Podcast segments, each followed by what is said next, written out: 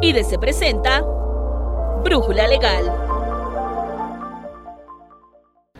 Hola, bienvenidos a un nuevo episodio de Brújula Legal.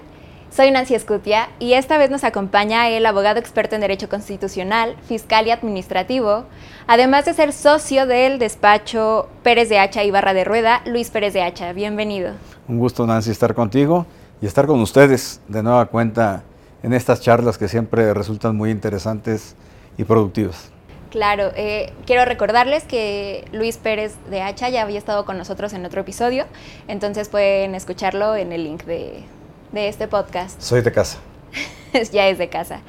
Eh, bueno, pues para comenzar me gustaría platicar sobre las reformas que propuso el presidente Andrés Manuel López Obrador. El pasado 5 de febrero lanzó un paquete de muchísimas reformas, eh, pero llama la atención que no hablo de una reforma fiscal e incluso ha sido muy enfático en que no se necesita y no va a haber.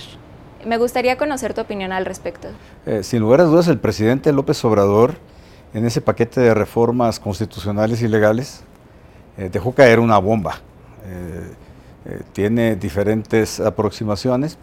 Si nos enfocamos a lo fiscal, hay una propuesta de cambio al artículo 19, segundo párrafo, en lo tocante a prisión preventiva oficiosa, para incluirla ya en la Constitución como causa o como supuesto para que opere la prisión preventiva oficiosa automática, el delito de defraudación fiscal y la compraventa de lo que se llama facturas falsas. Ese es, digamos, el punto destacado en materia fiscal.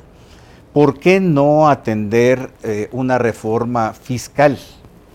El presidente López Obrador eh, en eso ha sido consistente.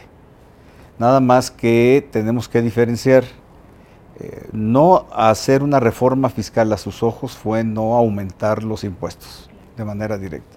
Ni el impuesto sobre la renta, ni el impuesto por el valor agregado, no grabar eh, los alimentos y medicinas, tienen la tasa del 0%, que es polémica completamente, pero eso es materia de otra charla. Sin embargo, el presidente López Obrador en los últimos dos años también se abstuvo de presentar modificaciones a las leyes fiscales, fue más allá de las tasas y las tarifas, y desde mi punto de vista sí fue un error. Eh, las leyes fiscales, eh, en general todas las leyes, en las diferentes materias eh, en, en, que operamos los ciudadanos, públicas, privadas, van rezagadas, es propio, es con natural, y así se ha entendido históricamente. Las leyes fiscales, por lo tanto, también están rezagadas y empiezan a presentar desfases respecto de las dinámicas de negocios, de las dinámicas sociopolíticas, eh, se van abriendo cauces o eh, reductos por donde los contribuyentes van encontrando eh, escapes a la fiscalización, a la recaudación, a la tributación, a la causación de los impuestos, y eso hace aconsejable estar haciendo los ajustes en las leyes. Eh, yo utilizo una expresión, de manera gráfica, no es que sea tal cual y, quizá un poco exagerada de mi parte, pero las leyes fiscales a la, vuelta de dos, tres años, sin modificaciones y sin ajustes, eh, pues van quedando como queso gruyere. Y eso ha hecho desaconsejable la política del presidente López Obrador de no reformar las leyes fiscales. La doctora Claudia Sheinbaum hará un par de meses, cuando estaban en los procesos internos, eh, eh, también comentó que no iba a haber reforma fiscal.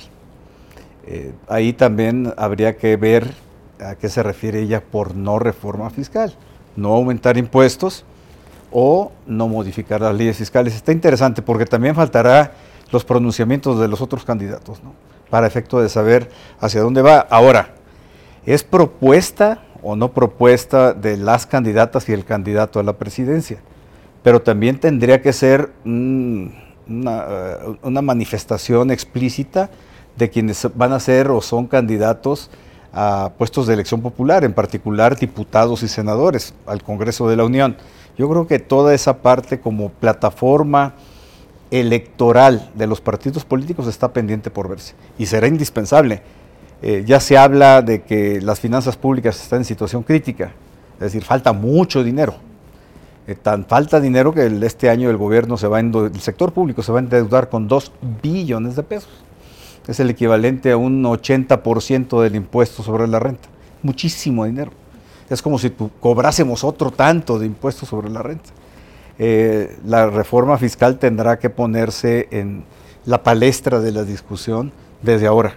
Eh, llegar al primero de octubre, al quien quede como presidente o presidenta, o el primero de septiembre para el Congreso, a iniciar estos debates, me parece a mí que será tardío. Yo creo que es un tema que debemos empezar a discutir y de eso, por eso la valía de este, de este conversatorio, porque ahora me das la oportunidad de estar contigo, Nancy. Gracias. Justo sobre ese punto hablas de los impuestos. Eh, ¿Qué impuestos tendrían que subirse o qué, qué impuestos tendrían que aumentar para atender, por ejemplo, el tema de la deuda? Hay varias aproximaciones.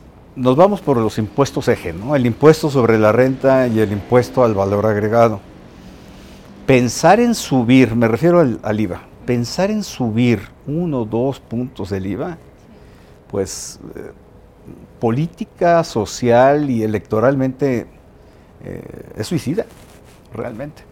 La última experiencia que tuvimos en México que se aumentó un punto del IVA, pues fue del 15 al 16%, fue, fue bastante sismático. Eh, hoy eh, yo creo que la sensibilidad ciudadana estaría más elevada, sería más crítica en este punto.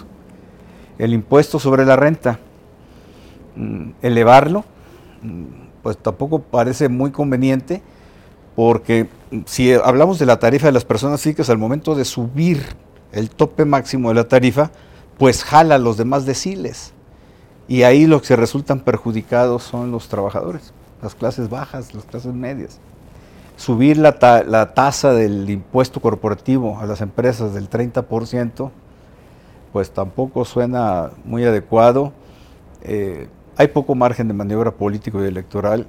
Eh, desde mi punto de vista, se tienen que atacar o considerar otros frentes eh, esta discusión se tiene a nivel mundial, no es solo en México. Bueno, en México de hecho no hemos iniciado el debate. Eh, se han establecido impuestos a, grupos particulares, la banca, energías, a las grandes fortunas también. La tasa corporativa del impuesto de la renta mexicana del 30% es competitiva. Otros países la tienen muy baja, Estados Unidos al 21%. Yo creo que eh, sí hay que meterle mucha inteligencia eh, financiera, de política pública, son temas de política pública eh, complejas. Mm, y el otro gran reducto yo creo que tenemos aquí abandonado en México es el combate a la evasión fiscal, pero de, veras, un combate de, veras, no selectivo, no mm, dirigido específicamente a personas, para que sea masivo, como una decisión de Estado, es lo que yo llamo una decisión de Estado el combate a la evasión fiscal, al igual que se combate el narcotráfico y se combate eh, el terrorismo en otros países, con independencia de colores y de personajes involucrados, se tiene que tener una determinación de, por parte de, del Estado, pensando así en macro, y a través de los diferentes órganos, ¿no? el SAL, la Procuraduría Fiscal, la Fiscalía General de la República y el Poder Judicial de la Federación, respetando las respectivas autonomías, pero no podemos seguir así. Yo creo que aumentar las tasas de los impuestos o las tarifas, pues tendría un efecto colateral. Quizá esto es especulativo, pero muy humano. Aumentaría la codicia por elevación fiscal también, ¿no? Eh, entonces, en este caso, eh, AMLO todo su sexenio, antes y durante fue como muy pro de no va a haber aumentos, no va a aumentar gasolina, no va a aumentar luz, no va a aumentar cosas que justamente dices le afectarían directamente a los trabajadores, ¿no? Pero entonces, con toda esta serie de reformas, con los ajustes que necesita la economía en el país, ¿se acabaría esa política de no aumentos?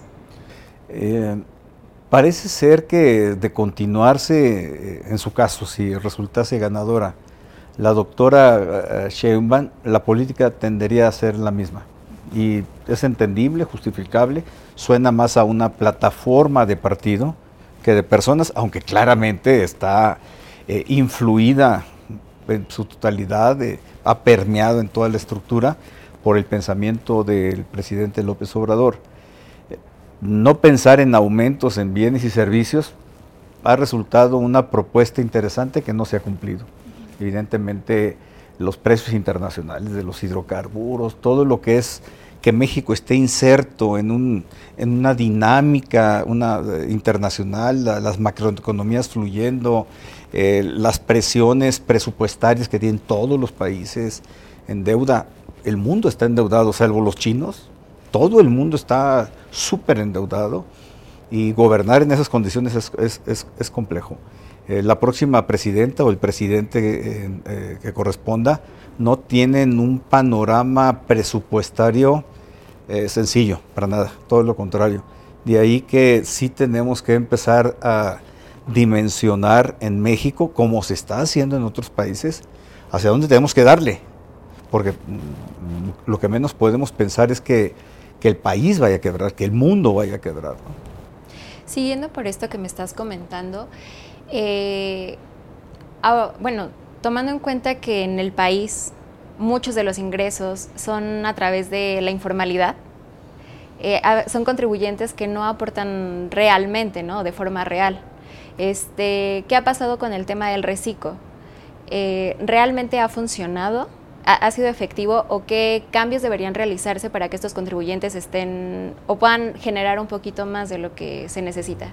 Caray, Nancy, es una pregunta muy compleja, porque eh, a lo largo de la historia tributaria de México se ha buscado cómo grabar a los informales, que en realidad es pedirles que se formalicen. Y ahí hay, eh, hay un, una petición o hay una aspiración que, se rompe, se fractura con la realidad. Quieres formalizarlos a través de medidas fiscales. Y lo peor que puede cometer un informal, de suicida, es darse de alta en el Registro Federal de Contribuyentes, llevar contabilidad, emitir facturas, tener una cuenta eh, bancaria ligada a, la a, los datos fiscales, proporcionando la información al SAT. Eh, han existido diversas modalidades, que si el RIF, que si los eh, repecos, ahora el reciclo. yo creo que, y seguir insistiendo, por la vía fiscal eh, en la formalización de los informales carece de sentido. Hemos estado con esa intención durante décadas y nos hemos estado topando con pared. Yo creo que el carrito chocón no puede estar eh, intenciando o queriendo derrumbar esa pared. Yo creo que hay que girarlo. No hay una solución mágica, primero, y segundo, la solución que se encuentre no será de corto plazo, impensable. Entonces, eh, creer, eh, suponer que ahí hay recursos inmediatos, que es lo que se necesita ahorita. Hay que hacer una política, evidentemente, porque lo aconsejable, lo pertinente, incluso en términos constitucionales, en términos de equidad tributaria, pues sí, los informales tienen que venirse a la formalidad y tributar como lo hacemos todos. ¿no? Pero fíjate, son clústeres, ¿no? Los informales, son clústeres incluso familiares. Pensemos que aquí estamos en un clúster familiar, somos un grupo de seis en la informalidad. Una carnicería, una verdulería, frutería, lo que querramos, ¿no? Y yo decido moverme a la formalidad, pues en, automático quedo excluido de ese clan. Es que me dicen, pues órale, vete, y aquí nosotros nos quedamos, ¿no? Porque un formal pues tiene que empezar a jalar con otros formales y él está inserto en una comunidad de, informales. Es difícil, no quiero problematizar esto, eso es, muy conocido. Eh, lo, único que digo es que mm, quitemos de en medio que una idea fiscal es la que va a incorporar a la formalidad a quienes están en el sector informal. Es, es, otro, es otra política pública la que hay que implementar y quizá multifactorial, ¿no? con diversos eh, eh, con diversas ideas y con una otra realidad. Eh, la informalidad tiene diferentes grados y manifestaciones en las diversas zonas del país. No es la misma una informalidad en Sinaloa, de donde soy originario, de una de Yucatán o la Ciudad de México, Nuevo León, son diferentes. Yo creo que esas, dimensiones eh, se tienen que medir. Y hay una cosa, eh, que el SAT pueda controlar a los recicos eh, es como pretender que un aparatote controle hormigas, ¿no? Son chiquitos. El reciclo sí ha sido muy útil para eh, jóvenes emprendedores o emprendedores en general que quieren incorporarse a la formalidad. Es muy útil y en verdad es una ganga. Es una ganga, está muy económico, muy accesible. O no quisiéramos todos estar como reciclos, definitivamente sí. Claro que sí. Eh, bueno, hace un momento me mencionabas también el tema de Claudia, ¿no? Que una candidata que ahorita está contendiendo por la presidencia y que sigue con la ideología del actual presidente, que es no, no hay reforma fiscal. Situándonos en el panorama en el que ella sea elegida y no haya reforma fiscal, ¿qué va a pasar con el país? ¿Qué va a pasar con las finanzas? ¿Qué va a pasar con nosotros? O sea, ah, conmigo, por ejemplo, como contribuyente, como persona, como familia. Lo que no se puede pensar mm, es quedarnos como estamos. Porque el año pasado el, endeudamiento por el déficit eh, fiscal generado fue de 1.1 billones de pesos en 2023. Este año el estimado son 2 billones de pesos. Esto significa que en dos años el déficit y su correspondiente endeudamiento fue de 3.1 billones de pesos, o será. Es el 10% del PIB.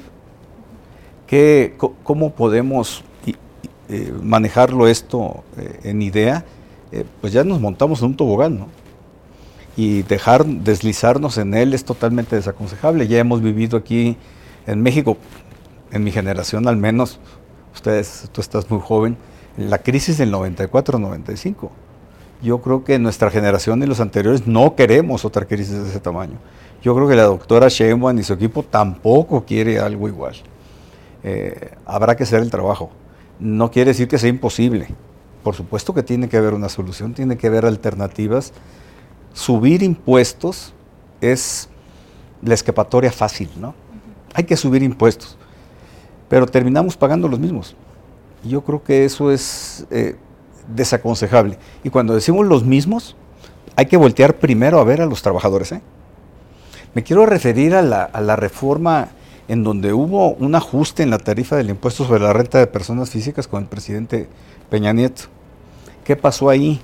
Bueno, pues, eh, al momento en que se estira, los trabajadores tuvieron que pagar más impuestos sobre la renta. Su retención fue menor, mayor, perdón, y por lo tanto su ingreso neto fue menor quedó como una disminución de salario, una reducción de salario. No podemos seguir en esa lógica, definitivamente no. Eh, yo creo que eh, el tema es complejo, ¿eh? porque no es solo de abogados, de fiscalistas, es un tema sendario de política pública, de política de gobierno. Eso es, un, es un, tema conceptual amplio, complejo, pero hay que atorarle.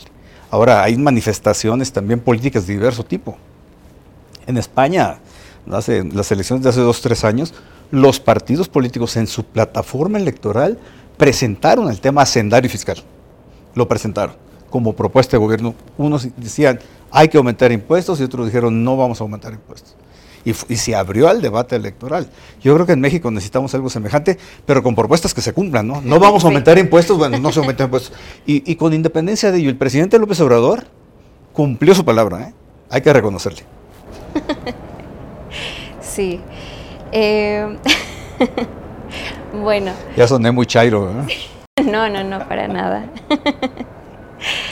Eh, retomando el tema del paquete de reformas de AMLO que justo me mencionabas, ¿no? El tema de la evasión fiscal, que hay que atenderlo, que también es un problema, ¿no? Para el tema de tributación. Eh, una de las reformas que mencionaste al principio es al artículo 19, que propone prisión preventiva oficiosa para distintos delitos. Em, si no mal recuerdo, en 2022 la Suprema Corte ya había desechado esto porque había dicho que era inconstitucional. ¿Por qué volverlo a, tomar o por qué volverlo a lanzar? Interesante tu pregunta. Eh, lo que se hizo con la reforma penal fiscal de, que entró en vigor en enero de 2020 fue reformar leyes se reformó la ley de seguridad nacional, eh, el Código Nacional de Procedimientos eh, Penales y la Ley Federal contra la Delincuencia Organizada. Y todo el, mecanismo que se utilizó en, ese, en esa reforma fue darle la vuelta a la Constitución para crear ficticiamente, así lo afirmó un ministro al momento que se discutió en la Suprema Corte, eh, eh, crear ficticiamente un supuesto de prisión preventiva oficiosa que no está en la Constitución. Por eso se declaró inconstitucional, precisamente.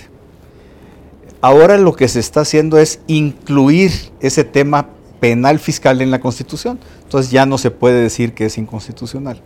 Sin embargo, sin embargo, hay, y ya se empieza a comentar en, algunos, en algunos foros, Mm, también a finales de 2022 y principios de 2023, la Corte Interamericana de Derechos Humanos, en dos casos, declaró que eh, la prisión preventiva oficiosa viola tratados internacionales en materia de derechos humanos. Se resolvió, está muy interesante las dos sentencias, eh, muy interesantes, es sobre prisión preventiva oficiosa, el arraigo y el decomiso administrativo también, pero no me quiero detener en eso porque es, materia de otra charla, en verdad. Lo que quiero decir es que está pendiente que México cumpla con esas dos sentencias. Y una forma de cumplirlo es que la Suprema Corte de Justicia de la Nación abra la discusión en cumplimiento de esas dos sentencias de la Corte Interamericana, abra la discusión en el Pleno de la Suprema Corte es lo que se conoce como expedientes varios. Así es una expresión que se utiliza para identificar ese tipo de casos. Y la Corte tendrá que resolver si en aplicación de esos dos criterios, la prisión preventiva oficiosa en México para efectos del 19 constitucional es válida o no. Quiere decir esto, cierro el comentario, que en un momento determinado esta reforma constitucional del artículo 19, segundo párrafo, termine siendo ineficiente.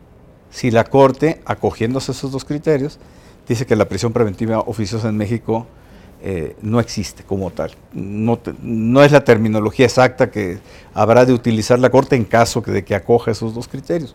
Es polémico, es polémico el tema, em, pero yo cuando en, en los foros, y aprovecho este momento, cuando se me pregunta sobre la prisión preventiva oficiosa en delitos fiscales, eh, eh, comento que se están poniendo los bueyes atrás de la carreta.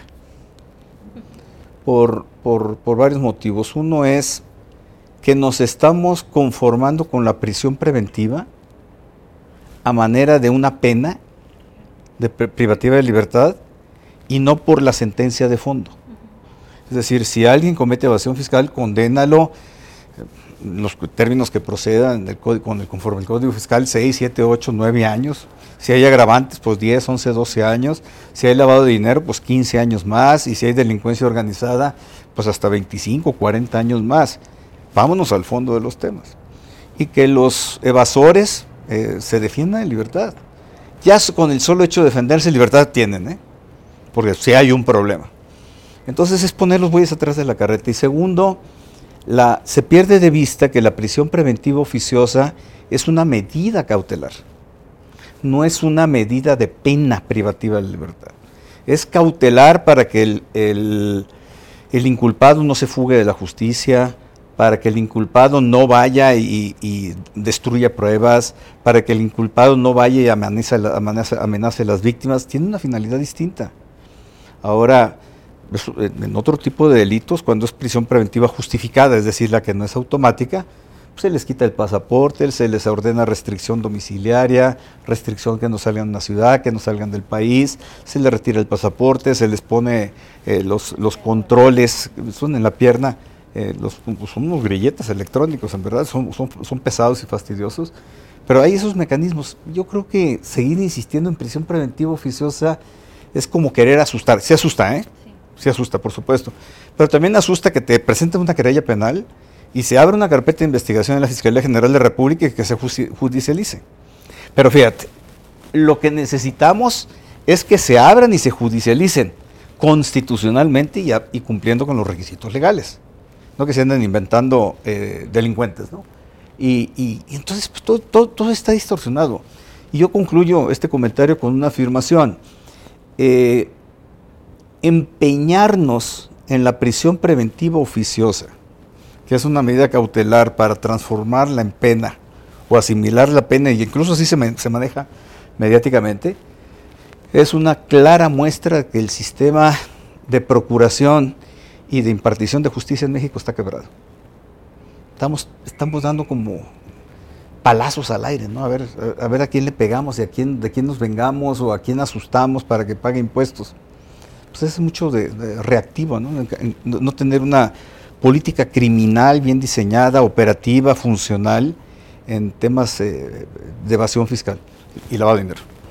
En ese sentido, por ejemplo, si yo soy una persona que por alguna razón recibo una factura falsa o tengo alguna situación en la que yo no estoy meramente implícita, pero que por alguna razón resulto embarrada ahí, ¿qué pasaría si esta, si este, si esta reforma se aprueba? O sea, yo iría a la cárcel. ¿O cómo me impacta? Eh, el, caso que estás comentando realmente se da mucho mucho ahí, no podemos eh, eh, pensar que hay un dolo, hay error.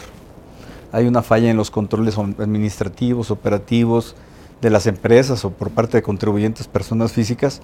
No hay un dolo, es difícil pensar que en ese, en ese supuesto mm, llegaríamos a la aplicación de pena, eh, prisión preventiva oficiosa. Ahora, que quite la pena prisión preventiva oficiosa no quiere decir que no haya prisión preventiva, está la justificada. Eh, eh, yo lo veo muy, muy, muy, lejano. ¿no? Yo creo que eso es ya para, tendría que ser también, tendría que ser para contribuyentes efectiva y verdaderamente evasores. Como señala el Código Fiscal de la Federación, en el, en el tipo de defraudación genérica, un dolo, ¿no? una mala intención, una, unas ganas de llevarse el baile al fisco. Y de llevarse el baile a todos, pues no pagan impuestos y estamos involucrados. ¿Y hay algún escenario en el que a mí sí me pudiera afectar? Difícilmente, ¿eh? difícilmente. Ahora, si ya compraste, bueno, ya compraste, ya tienes mil facturas de factureros, bueno, estaría más difícil, ¿no? Salvarte. Claro. Eh, ¿En el mundo hay algún ejemplo sobre esto? Sobre que se haga, se dé la prisión preventiva a, este, eh, a quienes cometen estos delitos? prisión preventiva justificada, sí. Estados Unidos, España, los países, los países del primer, países occidentales en su generalidad no tienen, no manejan la prisión preventiva oficiosa. Estados Unidos no la tiene, España no la tiene, Francia, Alemania, Inglaterra no tienen prisión preventiva oficiosa. Eh, entonces, ¿por qué crees que este, esta insistencia del presidente de meter a la cárcel a, las personas, ¿no? Es como un acto de, me lo dices, como de, para meter miedo o... Yo creo que hay una concepción errónea precisamente en esto, Vamos a atemorizar a los contribuyentes diciendo que va a haber prisión preventiva oficiosa. A mí me da la idea que los grandes evasores no se alcanzan a asustar con una reforma constitucional de ese tipo. Claro. Luis, para despedirnos, ¿podrías decirnos, eh, comentarnos por qué después de seis años de, gobierno el presidente esperó para lanzar toda esta, todo este paquete de reformas? Tremenda pregunta. Yo he afirmado que este paquete de reformas, si el presidente López Obrador las hubiera presentado en sus primeros tres años de gobierno, hubieran transitado sin ningún problema. Eran otras las condiciones políticas eh, eh, y parlamentarias. Yo creo que hoy le va a costar más trabajo. Eh, es un genio de la política y de la comunicación. tiene un trasfondo de electoral, por supuesto. colocó los temas de campaña. Hay unas materias que están interesantísimas, como es el de pensiones. Eh, no se ha terminado de analizar adecuadamente. Es difícil hacer un pronunciamiento porque ahí sí habrá que ver cuáles son los matices legales que se van a introducir, tanto en las pensiones contributivas como en las pensiones de solidaridad, como en las pensiones fiscales. muy interesante cómo se va a manejar. Es difícil anticipar.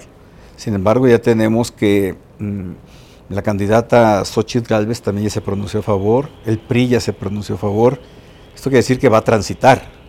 Hay otras que están más, eh, más rudas, eh, la reforma al Poder Judicial de la Federación. la desaparición. Eh, y la desaparición de los órganos constitucionales autónomos, la modificación del INE ¿no? para transformarlo en INEC.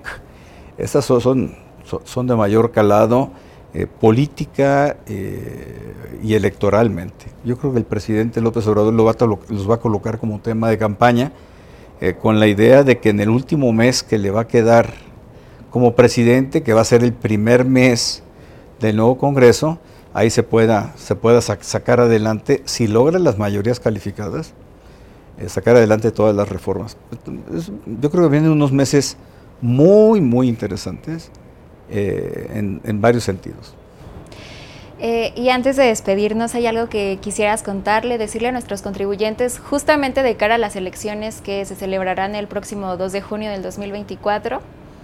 Pues que la reforma fiscal, si viene, también dependerá de un nuevo Congreso sí será necesario ejercer el voto ya con em, razonado, definitivamente, eh, tanto en lo fiscal como en las reformas constitucionales.